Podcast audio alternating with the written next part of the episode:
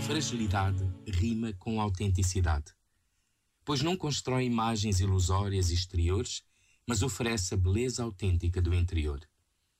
Ao falarmos hoje, no Dia Mundial das Missões, do anúncio da boa nova de Cristo, recordamos como Jesus se fez homem na fragilidade de uma criança e experimentou a dor da paixão e da morte.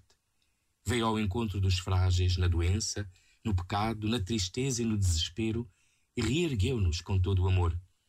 Não se anuncia o Evangelho sem assumirmos a verdade das nossas fragilidades e quanto precisamos de Deus e dos outros.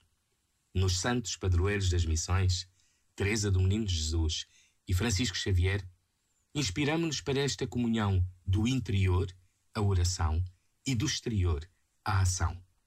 Em ambos, vemos a profunda experiência da fragilidade que, colocada nas mãos de Deus, se torna força transformadora de amor.